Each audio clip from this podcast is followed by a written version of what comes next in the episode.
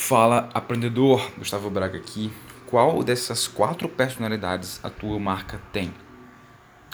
Eu ultimamente resolvi me cobrar menos quanto às coisas que eu aprendo quando eu faço cursos e leio livros e e-books.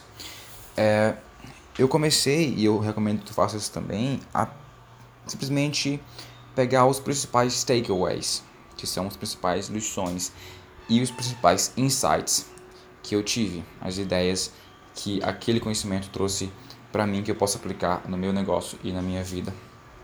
E teve um curso que eu recentemente fiz chamado Wired Creatives, que são criativos conectados, basicamente. É um curso feito por dois nômades digitais que são da Austrália, é, Nova Zelândia, na verdade, e um curso muito legal. E eu peguei duas lições principais desse curso e eu vou te falar uma agora, que é sobre as marcas. Isso me deu muita clareza quanto às as marcas, as diferentes marcas que estou criando e a personalidade que elas têm. Quais são as quatro personalidades?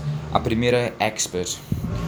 A personalidade expert é exemplos como National Geographic, é, Animal Planet, entre outras revistas e artigos científicos, coisas mais sérias, com mais embasamento científico é, e com uma linguagem mais formal. O segundo tipo de marca é o visionary, é o visionário. Então, é uma pessoa que te inspira, que faz uma coisa que está à frente do tempo dela e que encabeça um movimento. Por exemplo, Tim Ferriss é, Tony, Tony Robbins, pessoas que são é, cabeças de certos nichos. Então, Tim Ferriss é uma das cabeças dos nomes digitais e Tony Robbins do da autoajuda, do autoconhecimento. Eles são visionários. Gary Vee também do empreendedorismo, Gary Vaynerchuk. Eles produzem conteúdo que é de inspiração, de motivação e que te ajuda a ir atrás dos seus objetivos. O terceiro tipo de marca é entertainer, ou seja, o que te entretém. É, então, por exemplo, o Whindersson Nunes é um entertainer.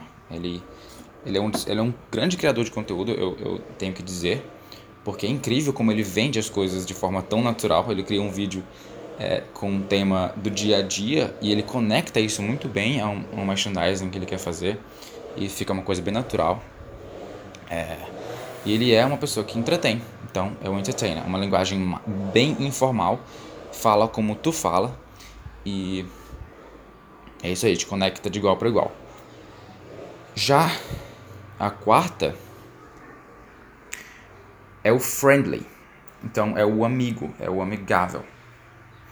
É a marca que fala informal como tu e que é tipo assim: ah, eu encontrei aqui uma coisa e eu quero te ajudar porque, tipo, eu, eu não sei mais do que tu, eu não estudei mais do que tu, eu só encontrei isso antes de ti e eu falo: olha aqui, cara, isso aqui que interessante, olha esse curso que interessante, olha esse, esse conteúdo, olha essa técnica de venda diferente, olha esse, essa parada aqui, entendeu?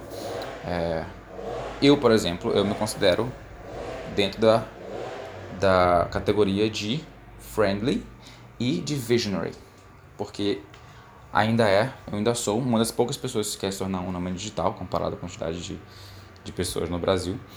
É, então eu tento inspirar pessoas a irem atrás dos sonhos delas, mesmo que não sejam não seja de se tornar um nome digital, mas relacionado ao empreendedorismo e tal. E friendly porque eu vou atrás de conteúdo, vou atrás de conhecimento e apesar de eu não estudar isso estudar aquele conhecimento com profundidade, eu venho e te digo, olha cara, essa técnica é interessante, olha o que esse pessoal aqui fez, olha essa técnica das Havaianas, olha essa técnica da Listerine aqui, que interessante, olha esse curso que eu estou fazendo. Então, é, eu vi que minha marca, o aprendedor, se encaixa em visionário e amigável. Então, em qual é, categoria a tua marca te encaixa? E com marca, tu não precisa ter uma logo ou um nome diferente. Tu pode ser tu mesmo. Em que categoria tu te encaixa? É, por exemplo, a 4, que é a nossa empresa de especialização, ela se encaixa em expert e friendly. Então é expert porque a gente tem um, foca em ter os, os maiores experts, realmente lá científicos e tal do conhecimento. E friendly, porque a gente tem uma, uma linguagem mais informal e mais de igual para igual e que apresenta uma solução para as pessoas.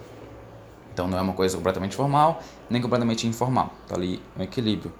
Então eu pergunto de novo, em qual qual dessas categorias é, a tua marca se encaixa? Eu em outro episódio vou te falar do segundo maior insight que eu tive nesse curso. E esse aqui já é muito interessante para tu, toda vez que for criar uma coisa nova, tu encaixar a tua marca nessas coisas, nessas categorias, para te dar maior clareza de como tem que conectar e se comunicar com o teu público. É isso aí. Obrigado por ter ouvido. Seja protetor e até a próxima.